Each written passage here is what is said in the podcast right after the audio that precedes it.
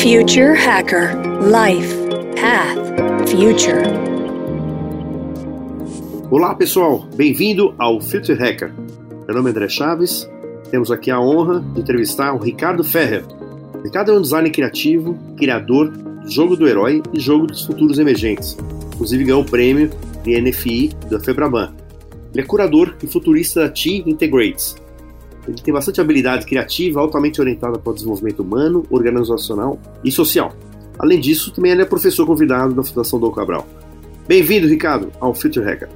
Olá, é um prazer meu aqui estar junto com vocês hoje. O prazer é nosso, a gente adora o pessoal da TI, né? Já passou aqui o Ricardo Cato, já passou a Carol, passou bastante gente aí, a gente gosta muito, né, exatamente essa abordagem que vocês dão na parte de comportamento humano, né, de evolução de comportamento humano. Para a gente é uma, uma, honra ter mais um membro aqui, essa grande empresa que é o T Integrates.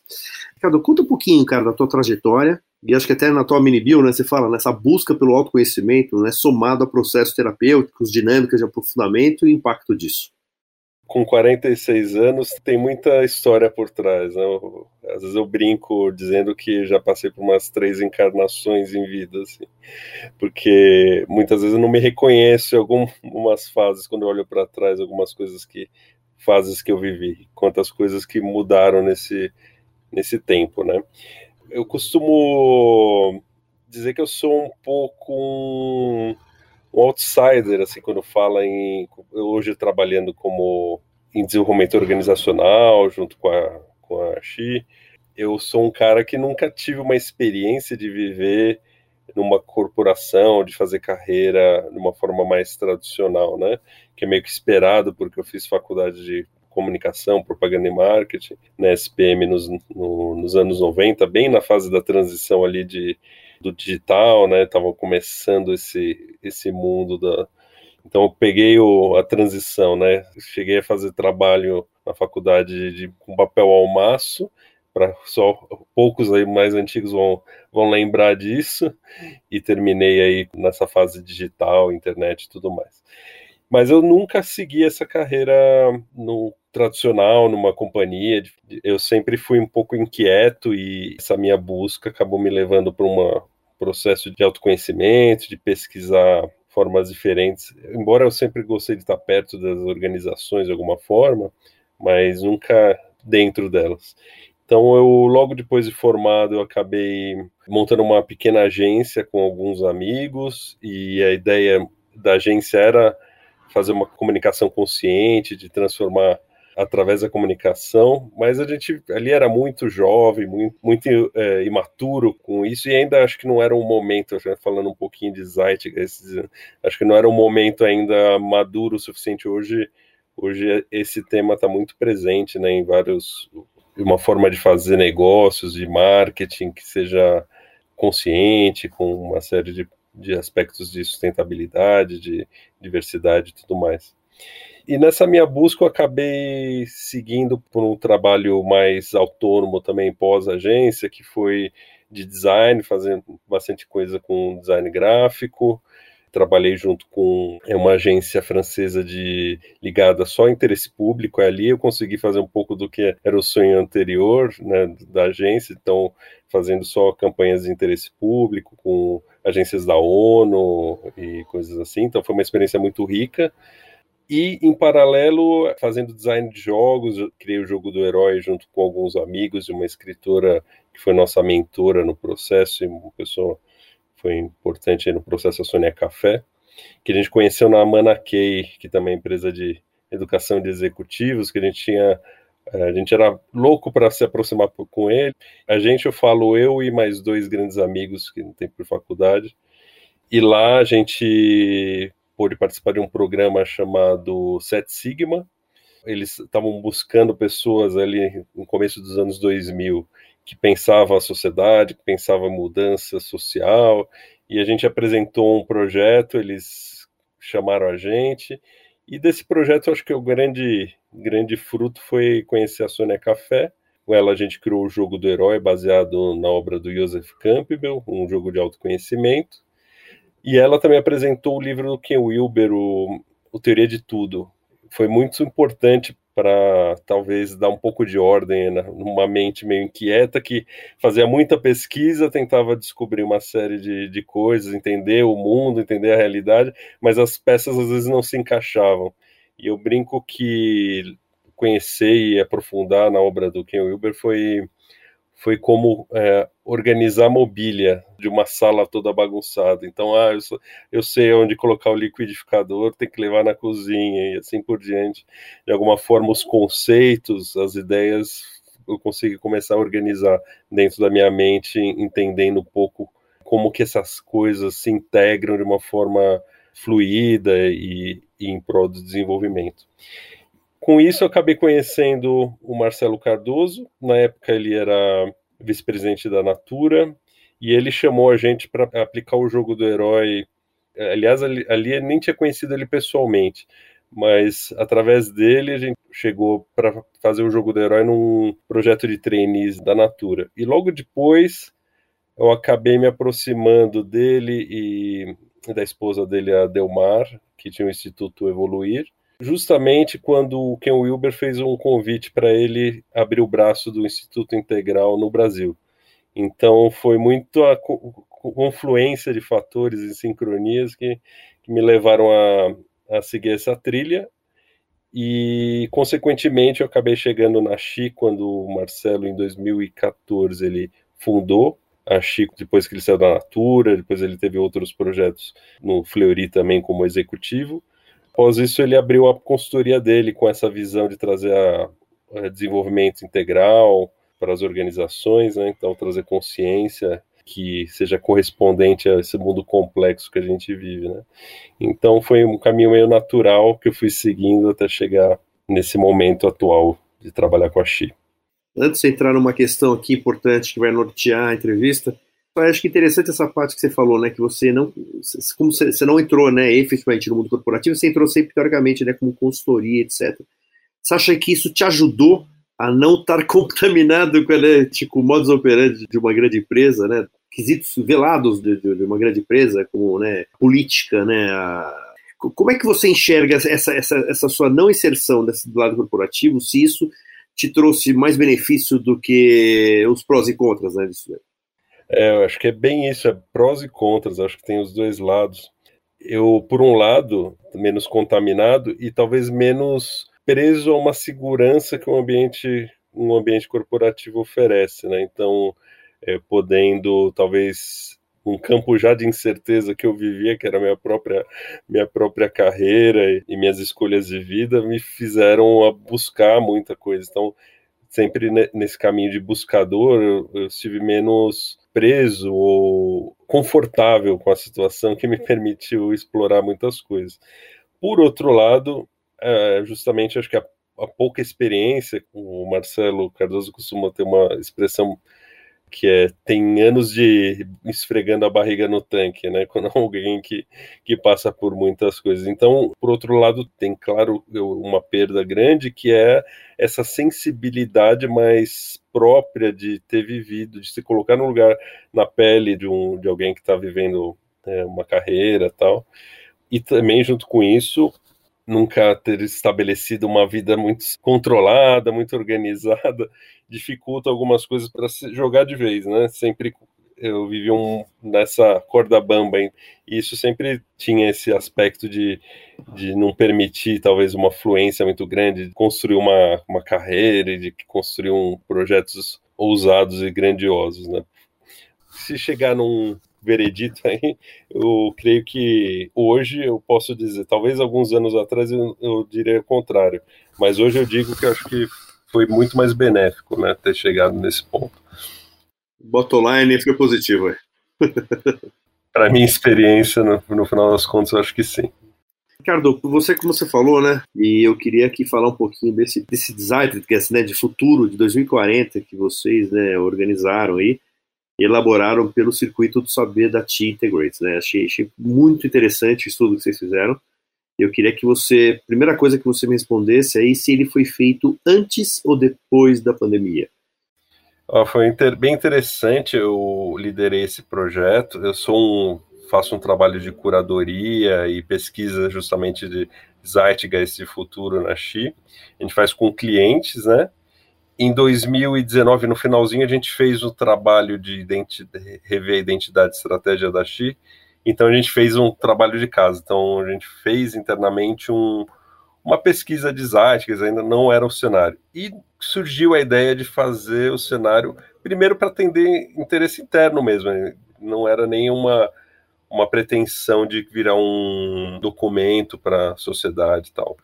Então foi justamente na virada de 2019 e 20 que foi idealizado, mas a gente começou a organizar bem quando a pandemia atingiu a todos, então foi um foi no meio do processo, a gente teve que rever inclusive o que a gente tinha planejado para esse contexto da pandemia.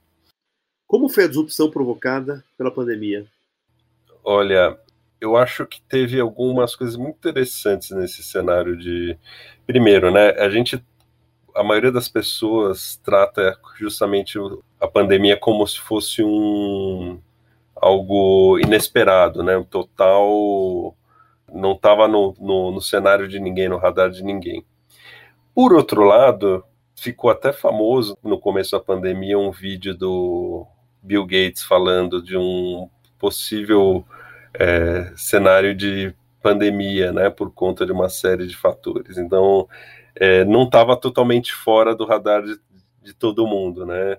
E, e, um dos parceiros nossos da Shield, Underlay, que teve uma grande experiência como gestor de uma, uma organização nos Estados Unidos, falou que ele teve um pouco tempo antes teve conhecimento de uma organização lá que havia feito um, um cenário já considerando um cenário de pandemia, mesmo antes da pandemia. Ou seja, eles tinham um plano estratégico que endereçava, inclusive, num cenário que a gente viveu posteriormente. Para alguns foi uma incerteza, né, e para outros não.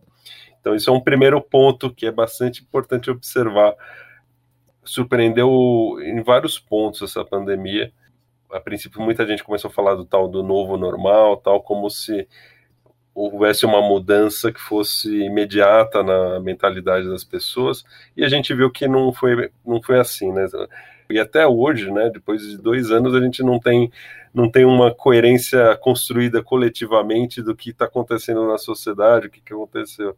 Então, as formas como as pessoas reagiram também surpreendeu a muitos, né, de parte negando algumas questões científicas e assim por diante.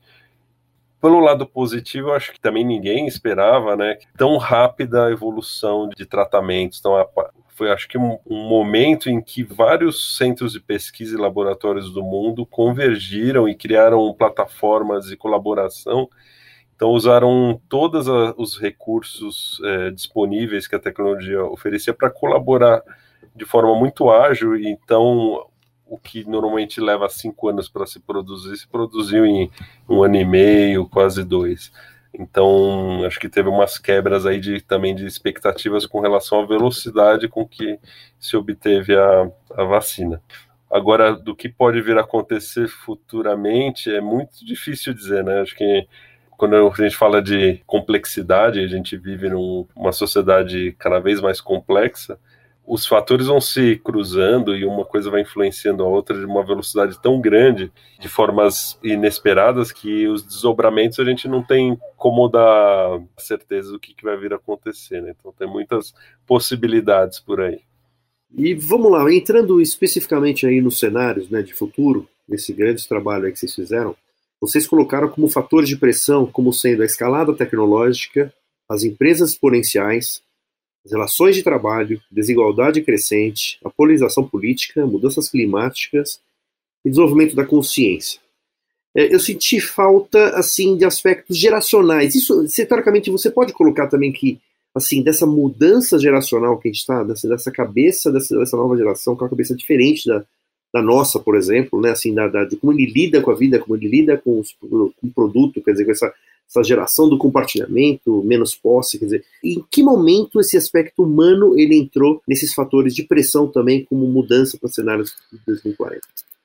É interessante como você fala, justamente é um tema que a gente não considerou como fator de pressão, É, a gente usou esses fatores de pressão como o que está impactando no, em termos mais genéricos na, na sociedade, e a gente usou os elementos humanos no campo da incerteza, de como se reage.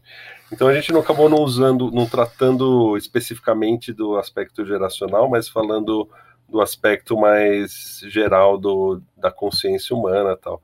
Esse fator de geracional, de fato, ele tem uma influência grande. As gerações têm apresentado comportamentos e visões diferentes né, de tempos em tempos, até por conta dos contextos que, que elas criam maturidade. Né? Como eu falei, né, eu, eu sou da geração X que pegou bem a transição entre o mundo analógico para o digital. E é uma forma de lidar com tecnologia, de lidar com a realidade, de lidar com as coisas de uma forma muito diferente. Eu vejo hoje é, meu filho, meus enteados, é, minhas sobrinhas, que são jovens, os millennials aí, a geração Z e tudo mais, que tem uma outra forma de lidar com a velocidade das coisas. E isso realmente é um fator que tem que ser olhado, né? Então, mas a gente olhou desse forma como incerteza, né? Que a gente não sabe o que vai vir daqui, da forma como as pessoas, de uma forma geral, vão reagir a esses fatores de pressão, né? Ricardo, entrando especificamente aí nos cenários, cara, assim, quais são, eu diria assim, os mais importantes cenários que vocês né, fizeram, que vocês detectaram através né, desses estudos aí que vocês poderam compartilhar e você pode compartilhar aqui com a audiência? a, gente usou a metodologia, uma forma mista entre o, um modelo clássico do Peter Schwartz, de traçar cenários através de dois eixos de incerteza, com ferramentas baseadas na abordagem integral. Então, por exemplo, as perspectivas sobre a realidade. Então, a gente olhou muito. Foi um grupo de trabalho de umas 20 pessoas de vários perfis diferentes que se mergulharam nesse projeto, né? Então, tinha artista, tinha consultor, tinha psicoterapeuta, tinha produtor cultural, vários perfis é, presentes na físico, é, enfim, tinha muita gente legal participando do projeto é, para pensar na forma como o ser humano olhar, olharia para esses, esses fatores de pressão que a gente falou antes. Daí a gente chegou em dois grandes eixos de incerteza dentro da teoria tradicional, do, da metodologia tradicional do Peter Schwartz e um deles foi: será que a sociedade vai evoluir de forma consciência mais fragmentada ou uma consciência mais integrada? Esse foi um, um dos eixos de incerteza. E o outro eixo de incerteza é: será que a governança, então a gente olhando de uma forma mais coletiva, né, das organizações públicas e privadas vão estar mais centralizadas ou mais distribuídas. Quando a gente cruza esses, esses duas incertezas, a gente chega em quatro cenários. Um deles é um cenário de total fragmentação, que é um, a consciência fragmentada e a governança distribuída.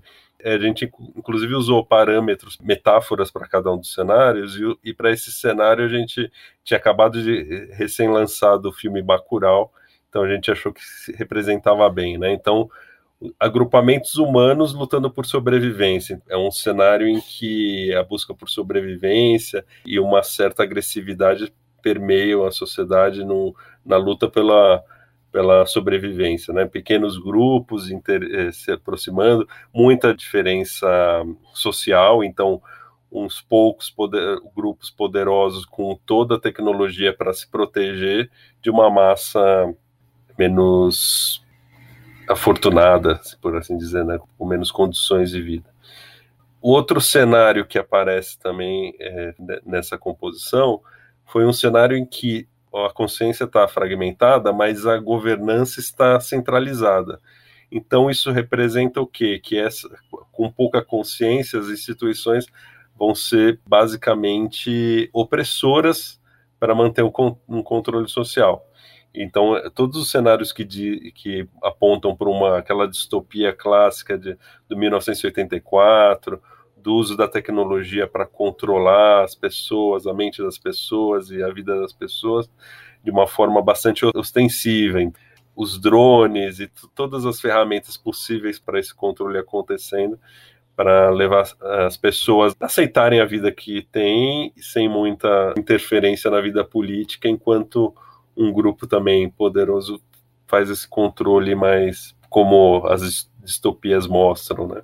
Daí, é, olhando para um lado, os lados um pouco mais luminosos, quando a gente tem ó, uma consciência mais integrada, e quando a gente diz isso, a gente está falando de uma consciência que considera mais humano, que considera mais a sustentabilidade, a qualidade de vida, integra aspectos do corpo e da alma e da mente. A gente tem os dois cenários um pouco mais favoráveis, sendo que um deles a governança centralizada, então a gente ainda tem uma intermediação forte de instituições que usam toda a tecnologia, que tentam promover é, desenvolvimento humano e, e qualidade de vida. Então, é quando a gente pensa nas smart cities, talvez vão por aí, que ainda necessitam para ter esse controle um estado de vigilância menos agressivo do que o cenário anterior, mas ainda presente, mas ainda fica sempre uma tênue tensão porque o ser humano, embora pode ser provido todas as regalias e qualidade de vida, se ele não tem toda a liberdade, ainda fica sempre uma uma tensão presente. Então é um cenário bem mais tênue, mais positivo em relação ao anterior.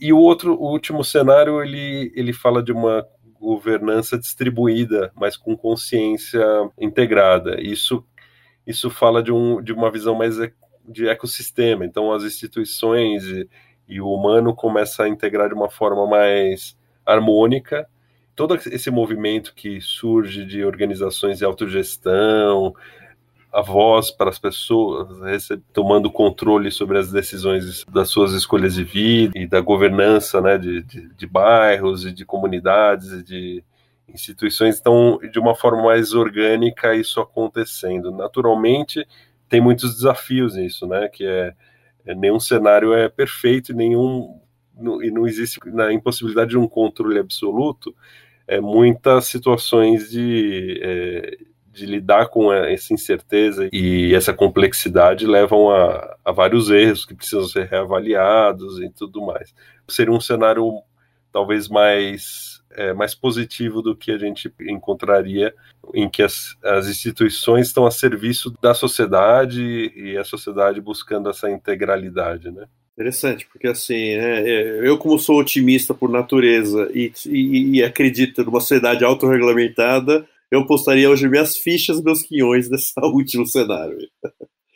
Pois é. é mas muito interessante, é né, muito interessante esse, esse, né, esses estudos né, que vocês fazem, né, e eu vi né, aspectos bem interessantes ali, né, das, né, das, dos metapapéis, das suas interações. E isso eu queria te perguntar, Ricardo, assim, vamos por esse, esse relatório é acessível, as pessoas podem adquirisse esse, esses cenários de futuro? Olha, a gente tem um plano de disponibilizar através de uma landing page que não foi publicada, mas a gente tem a ideia o interesse de, de compartilhar assim, esse conteúdo. Enquanto não tiver público, pode procurar a gente, a gente vai criando uma listinha de interessados para o quanto antes, quando esse instrumento estiver disponível, a gente vai compartilhar com as pessoas. Então, legal. Eu fiquei encantado com o estudo, cara. Assim, né? Eu tive o privilégio aqui de ver e eu adorei, principalmente uma frase que aparece no final, né? Quer dizer, né? Que abre aspas, né? Se não temos o controle sobre as ondas, as marés e as ventanias turbulentas que nos afetam, ao menos podemos contar com mapas, bússolas, estrelas que permitem sentirmos melhor a nossa posição, para que dessa forma podemos ajustar as velas e lemes, utilizando as forças da natureza a nosso favor, nos levando para marés desejadas Fecha as aspas, né? Eu achei muito interessante essa citação aqui. Ricardo, eu queria agradecer pra caramba a sua presença, meu, assim, né, o trabalho que vocês têm feito na TI ali, né, para falar em você também em nome de todo o grupo lá da TI, cada vez mais também com conexão aqui com o Future Hacker, a gente está cada vez fazendo mais coisas junto. E eu queria que você deixasse as suas considerações finais aqui e também como as pessoas podem te achar. É um grande prazer participar, eu acho, também sou fã do, no podcast de vocês. É, acho que é super importante e relevante os temas que vocês trazem. Para me acessar, é, eu tenho o meu e-mail, que é o ricardo.xintegrates.com e estou super disponível, aberto para conversar sobre, sobre esse tópico e os outros temas que, que a gente trata na Xi também. Perfeito. Só para aqui uh, colocar aqui só para ajudar, o Ti, né? Então é C H I E, né? Isso. Então Chi integrates.com. Perfeito. Pessoal, papo ótimo aqui com Ricardo Ferrer. Até a próxima, pessoal. Muito obrigado. Future Hacker Life Path Future